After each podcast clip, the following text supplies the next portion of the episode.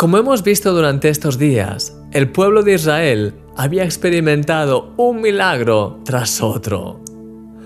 No solo Dios abrió el mar rojo delante de ellos para que pudiesen pasar como por tierra seca, sino que además les había hecho brotar agua de la roca y enviado maná del cielo para que comiesen cada día.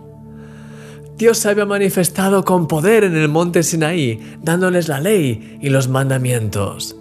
Pero aún así, el pueblo seguía quejándose y arremetiendo contra Moisés en ocasiones, quejándose de que estaban peor que cuando estaban en Egipto. Ante este panorama, Dios le dijo un día a Moisés, Ve a la tierra donde abundan la leche y la miel.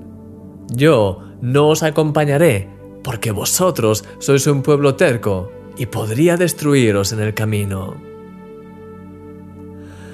Para una persona interesada, que tan solo busca a Dios para conseguir beneficios, quizá estas palabras no lo hubiesen afectado demasiado. Total, con tal de entrar en la tierra prometida. Pero para Moisés, sin embargo, era simplemente inconcebible. Su tierra prometida, la de Moisés, era la presencia de Dios. Aquel ante quien podía venir cada día y hablar cara a cara. Es por eso que Moisés le dijo a Dios, si tu presencia no ha de ir conmigo, no nos saques de aquí.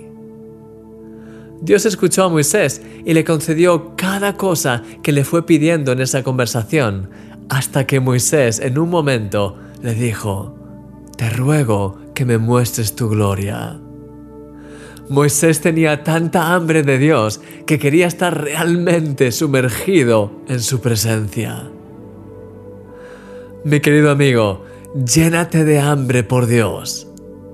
Él es el que da sentido pleno a nuestra vida, aquel a quien nuestras almas desean y en quien encuentran el descanso.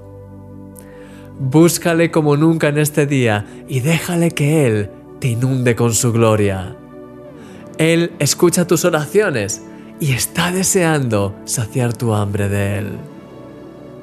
Mi querido amigo, eres un tesoro para Dios, porque eres un milagro.